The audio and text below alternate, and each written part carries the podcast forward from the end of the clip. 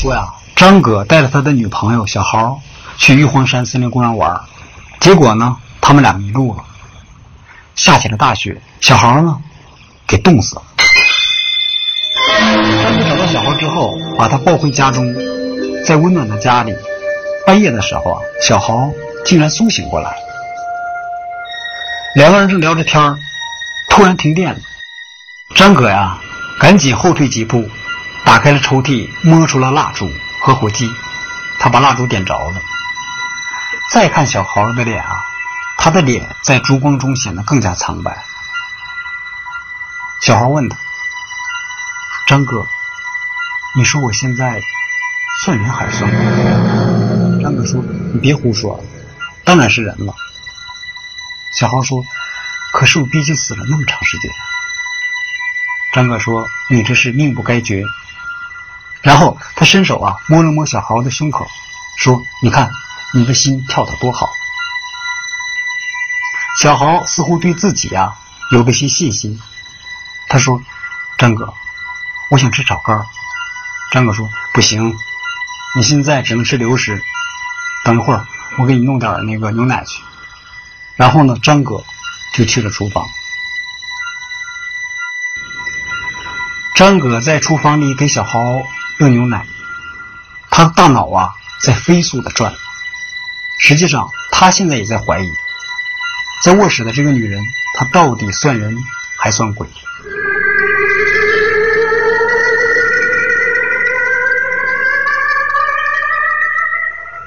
他在厨房里磨蹭了很长时间，才走出来，把牛奶啊递给了小豪。小豪慢慢的一口一口的。把它喝光，喝完了，小豪看着张哥的脸，突然说：“你怎么总看我？”张哥说：“没有。”啊。”小豪说：“你就是在看我。”张哥说：“我确实没有。”小豪说：“虽然我没看你，但是我知道你一直在观察我。”张哥说：“我是为你高兴。当时啊，大家要把你送到太平间去。”我死活不让，非把你抱回家里来，要陪你最后一夜。小豪说：“呀，要是真是把我送到太平间，让半夜的时候醒来，我还不把自己吓死？而且啊，太平间那么冷，我肯定就活不过来。”张哥说：“我们这就叫吉人天相。”喝光以后呢，小豪又说：“张哥。”我还是饿，你给我弄点炒肝啊！求求你。张哥呀，犟不过他，只好到厨房给他去弄炒肝。他从冰箱里给小豪端来了一盘炒肝，小豪接过去，低头大口大口吃起来。张哥在旁边观察着他，他感觉啊，小豪的吃相有点凶。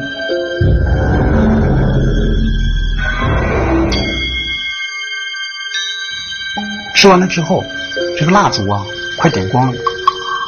张葛呢，就去开那个抽屉。小豪很敏感的问他：“说你干嘛？”张葛说：“我在找一根蜡烛，蜡烛要点光了。”小豪说：“我们不是要睡觉了吗？你还点蜡烛干嘛？”张葛说：“啊，还是点上吧。”小豪盯着他的眼睛，问。你是不是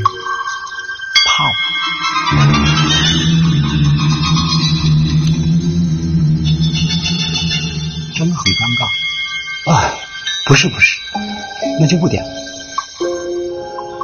然后小豪啊，一口就把那蜡烛吹灭了，在床上躺下来。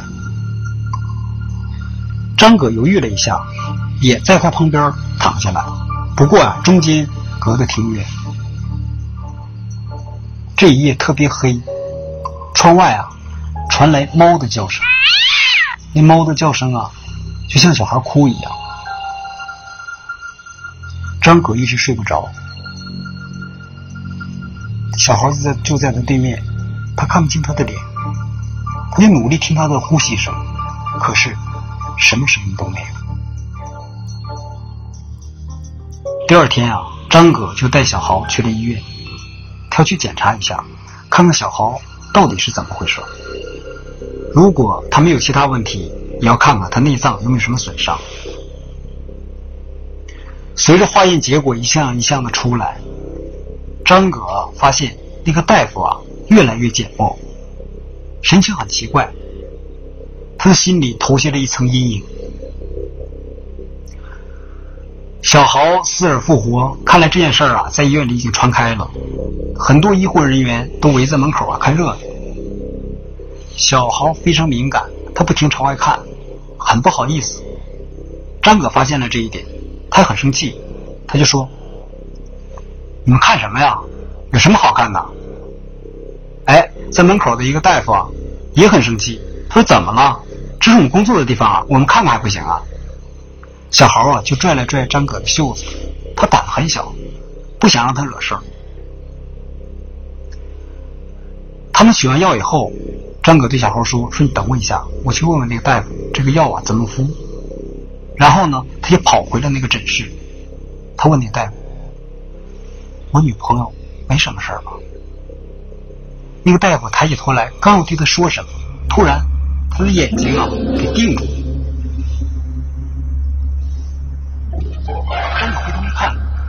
门缝闪过了小浩的脸。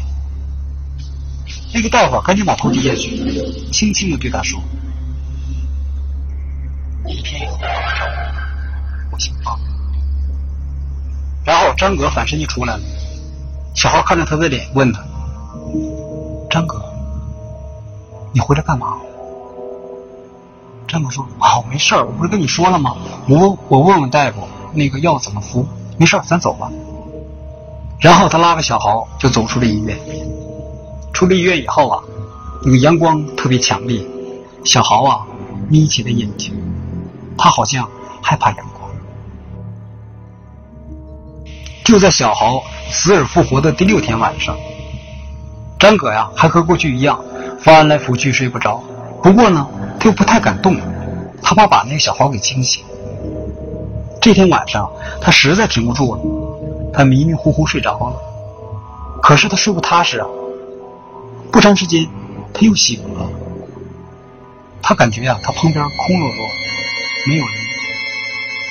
他伸手摸了摸，小豪不见了。嗯，他去哪儿了？小豪，没有人回答。小豪，还没有人回答呢。张葛身体发冷。他下了地，慢慢走出去，把每个房间都看了一下，没有看见小豪。最后啊，他走到卫生间门口，刚一推开门，后面有人拍了他一下，说：“张哥。”他回头一看，正是小豪。房子里没有亮灯，那小豪啊，只是个影子，黑乎乎的。他说：“小豪，你去哪儿了？”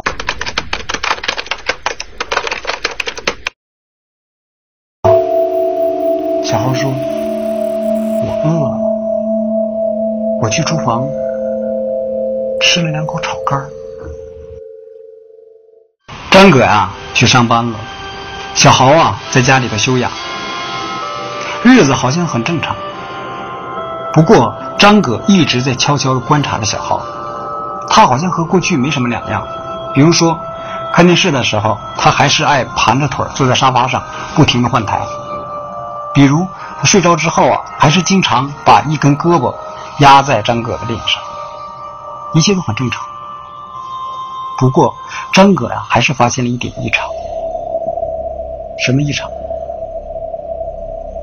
有一天啊，张葛下班比较晚，他回来以后呢，小豪正在厨房做饭，他没有惊扰他，他是站在那个厨房门口，偷偷朝里看。他看见什么呢？其实也没什么，他只是看见啊，小豪偷偷的笑了一下。这屋里只有他一个人，他朝谁笑？人们都说，冻死的人啊是笑的。小豪被冻死的时候，应验了这句话。他在笑，看上去他在笑。而现在，小豪啊，在没有人的时候，他自己偷偷的笑了一下。这是第一次，相同的情况，张哥遇到过三次。他一个人没事笑什么呢？是不是脸上的肌肉有损伤了？张哥说不清楚。后来啊，张哥自己劝自己，不能再怀疑小豪。他无法控制他被冻死的厄运，他也无法主宰他复活的这种幸运。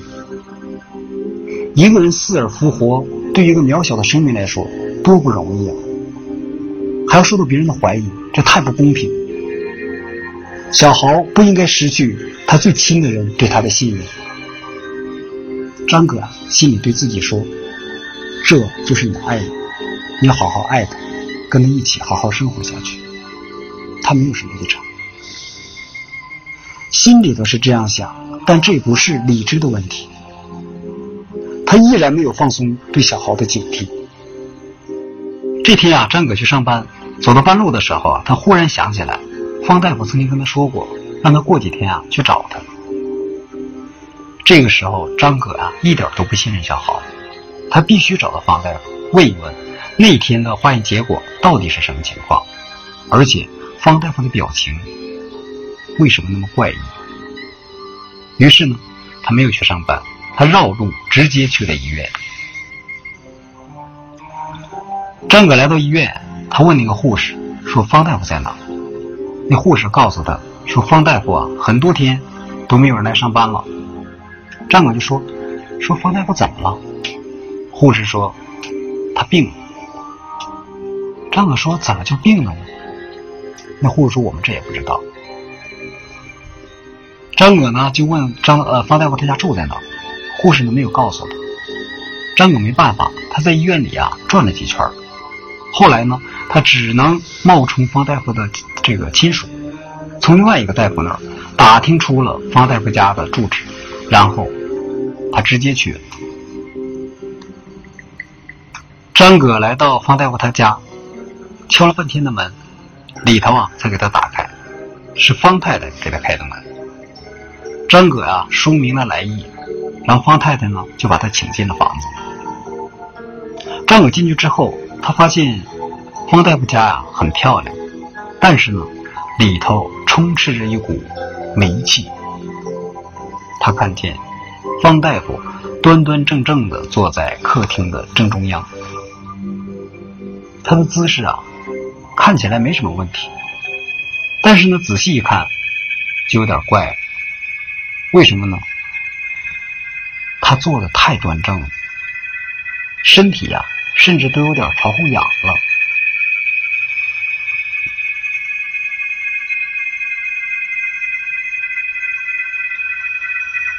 他的眼神空洞，目视正前方，眼珠啊一动都不动。张伟就走过去问他：“方大夫，你还记得我吗？”方大夫看都不看他，又说：“方大夫。”前些日子，我领我女朋友去看病，你让我过几天来找你，你还记得吗？方大夫还是不理他。那方太太呀，在后边拽了拽，小声说：“别问了，没用。”张葛呢，就转过身问那个方太太：“说方大夫得的什么病？”方太太说：“痴呆症。”张葛说。他才多大呀？怎么又得痴呆症了？方太太说：“我也不知道。”张可又说：“说他怎么得的这个病？能跟我说一下吗？”方太太就对他说：“六天前的晚上，他们两口子睡到半夜的时候，突然被什么声音惊醒了。厨房里有动静，好像进了小偷。”方大夫啊，轻轻轻轻的下了床，披上衣服就去了。他走进厨房不长时间，方太太就听他喊了一声：“你在吃什么？”方太太吓坏了，她赶紧下地跑进厨房。她一看，厨房里黑洞洞的，只有她丈夫一个人。她说：“怎么了？你喊什么呀？这哪有人呢？”方大夫看着他，嘿嘿嘿嘿的傻笑起来。从那时候起，他就痴呆了。张葛听的是毛骨悚然。为什么呢？你肯定还记得，六天前是什么日子？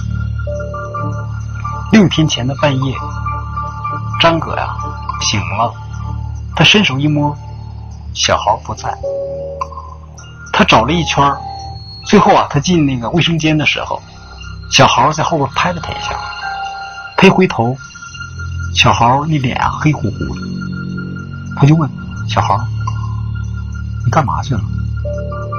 小豪说：“他去厨房吃了几块糕。”在张葛离开方大夫家的时候，他走到门口，偶尔一回头，他又看见了让他毛骨悚然的一幕。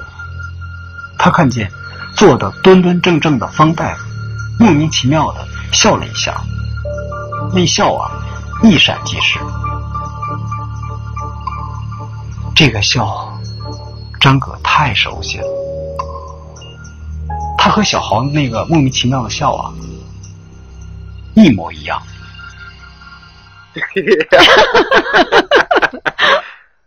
这一切到底是怎么回事呢？悬疑无极限，明天啊，我们接着讲。